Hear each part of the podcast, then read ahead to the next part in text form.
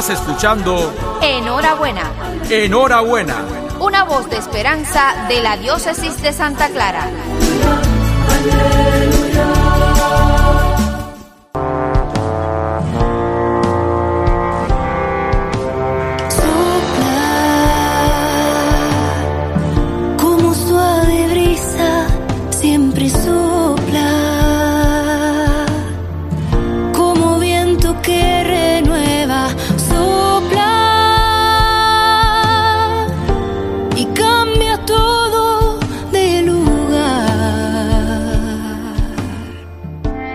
Queridos hermanos y amigos, continuamos invocando al Espíritu Santo y con esta hermosa plegaria le decimos, entra hasta el fondo del alma, divina luz, y enriquecenos.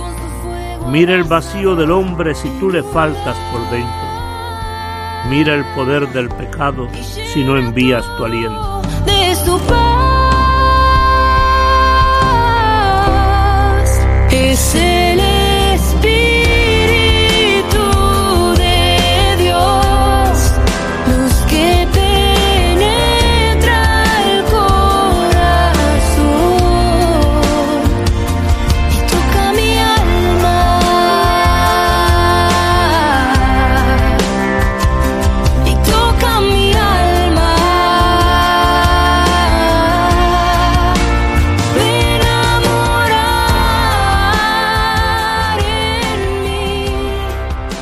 El pasado domingo concluíamos el programa con esta afirmación de San Juan Pablo II.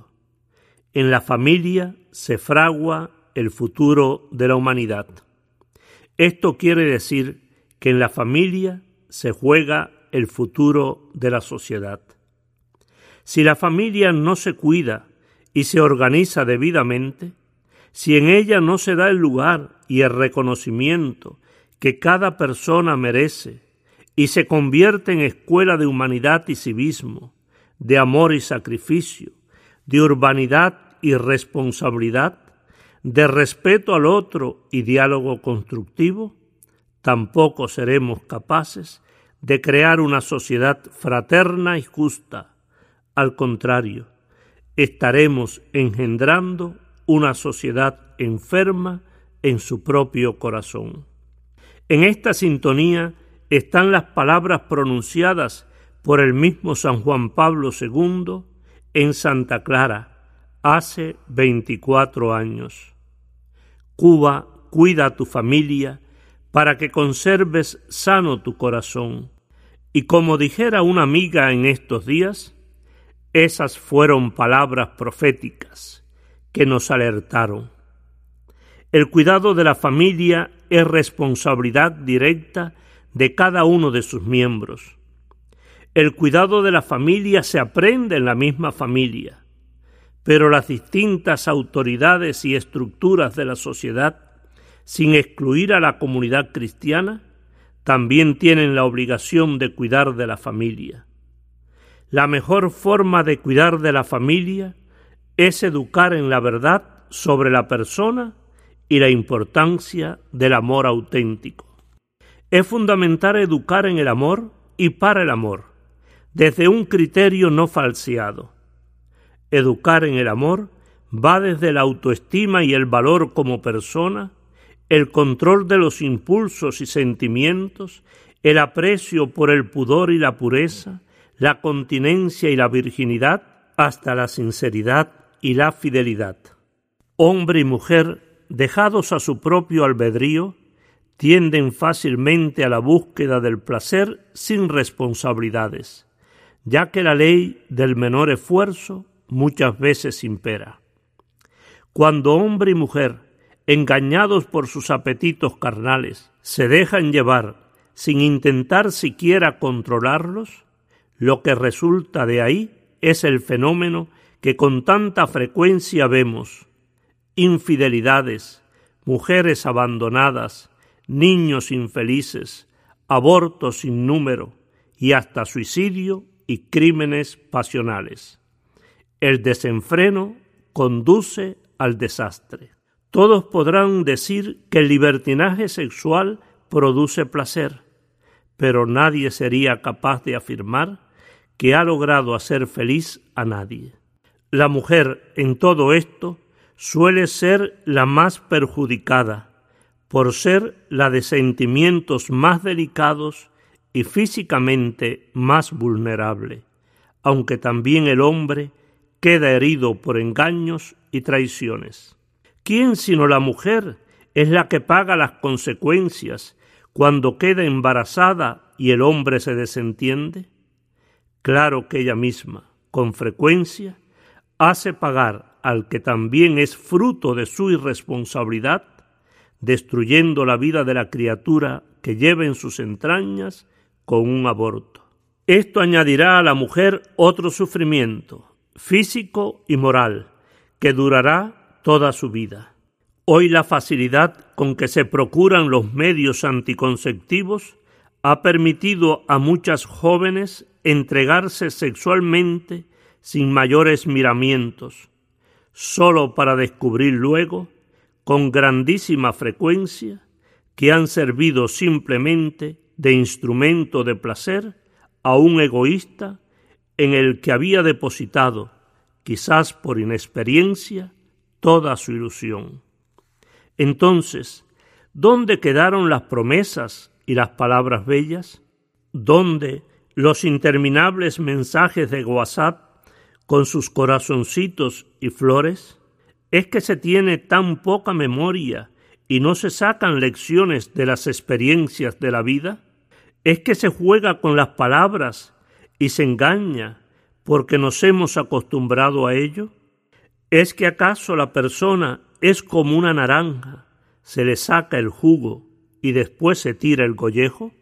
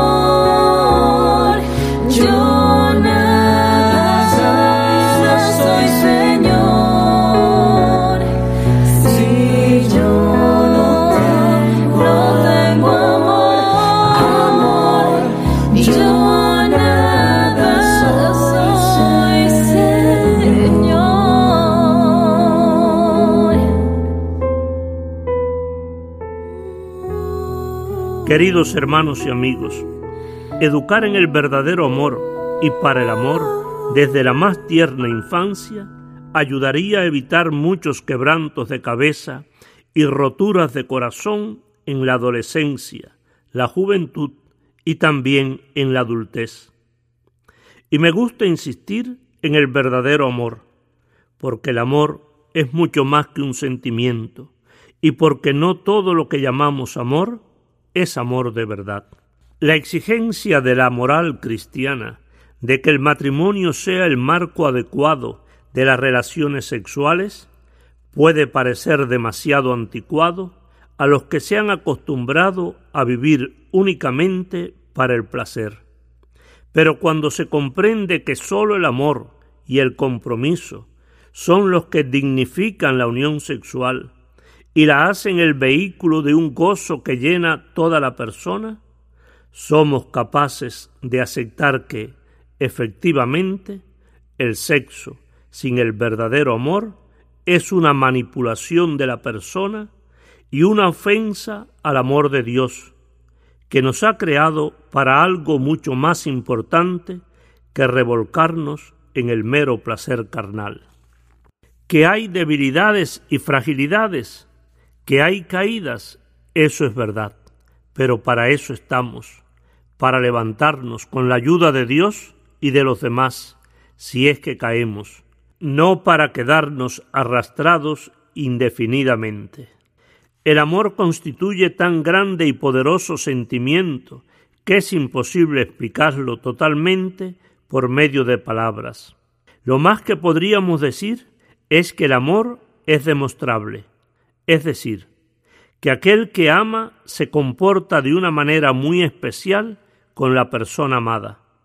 Por otro lado, el enamorado, si es sincero, ve que su vida se transforma por el amor, pues ya hay un aliciente poderoso que le hace mirar las cosas de otra forma, constituyendo un nuevo incentivo y razón para vivir. Algunos tienen un mal juicio del amor y hasta se atreven a afirmar que no existe o que es una ilusión que engaña solo por un tiempo. Otra opinión falsa, bastante extendida, es que el amor no puede durar toda la vida, si acaso algunos años.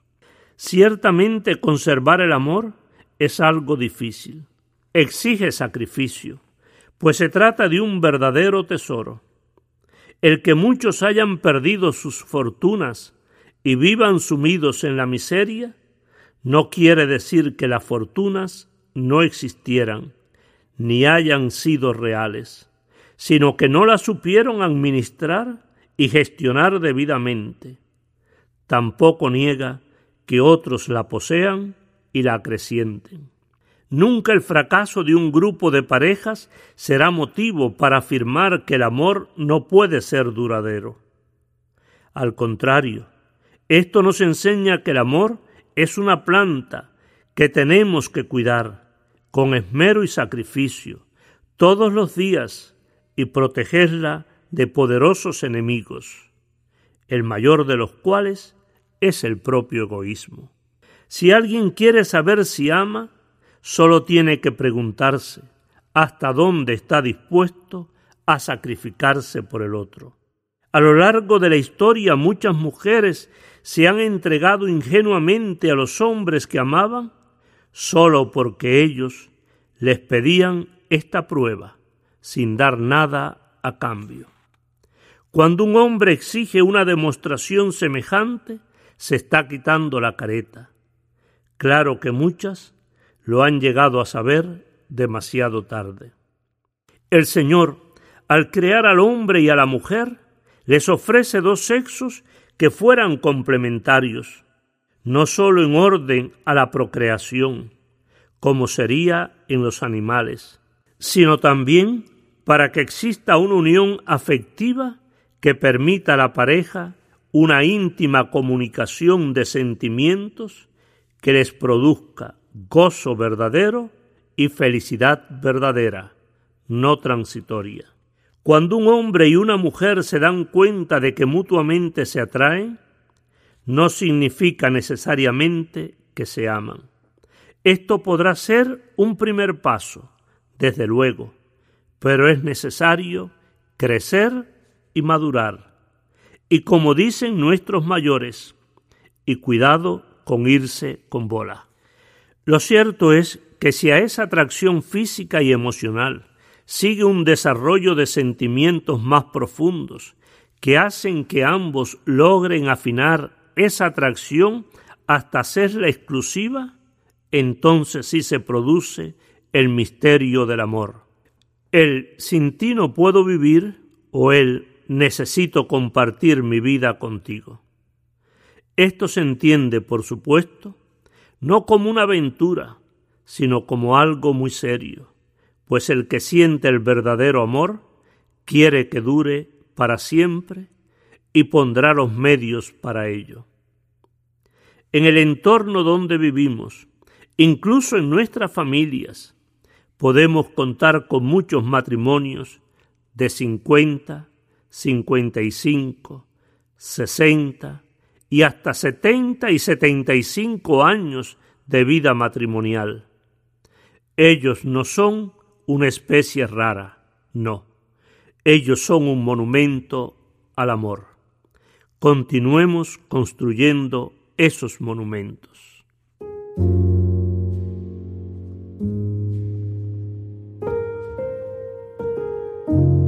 Señor Jesús, amigo incomparable, hoy queremos presentarte el amor y la unión entre las parejas. Señor de bondad, nos dirigimos a ti para que bendigas, des fortaleza y paz a los novios y a los matrimonios. Renueva sus lazos, hazlos más comprensivos y más fuertes en tu amor. Que cuando aparezcan los problemas, cuando las situaciones de la vida les preocupen y piensen que todo es difícil y sin salida, vuelvan la mirada a ti, Dios, misericordia infinita. Propicia en las parejas un corazón tranquilo que sepa esperar y confiar que podrás ayudarlos a ponerse de pie de nuevo para seguir luchando por el amor, el cariño, el respeto que sienten el uno por el otro. Si surgen momentos de confusión, ayúdalos a salir de esos instantes de desconfianza. Que sean una pareja feliz, bendito Señor, buenos a tus ojos. En los tiempos más complicados, que tu Espíritu les muestre las soluciones más adecuadas. En los tiempos más felices, no permitas que olviden que todo lo que han disfrutado es porque así tú lo has querido, porque ha sido tu voluntad que vivan momentos inolvidables como pareja y sigan creciendo hasta el día de hoy. Señor Jesús, sé luz para el camino, amigo incomparable que sostiene y levanta a las parejas en la adversidad. Amén. Y la bendición de Dios Todopoderoso, Padre, Hijo y Espíritu Santo, descienda sobre ustedes, sobre sus familiares y amigos. Amén. No lo olvides, en la familia se fragua el futuro de la humanidad. Feliz domingo para todos. Hay una luz que ilumina mis caminos, que me acompaña en la oscuridad. Aunque camine por desiertos y montañas, es esa luz la que siempre estará. Él es Jesús, mi amigo incomparable,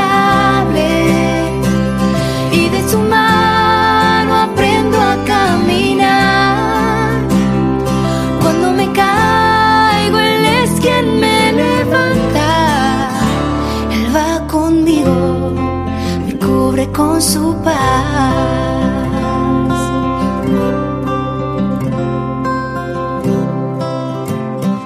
Hay una luz que ilumina mis caminos, que me acompaña en la oscuridad. Aunque camine por desiertos y montañas, es esa luz la que siempre estará.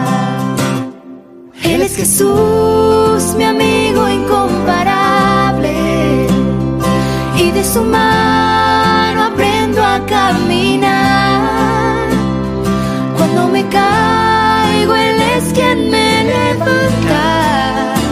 Él va conmigo, me cubre con su paz.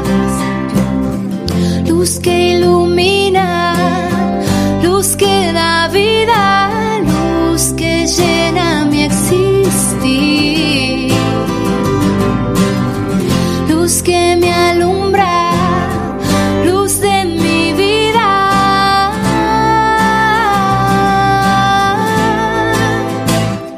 Él es Jesús,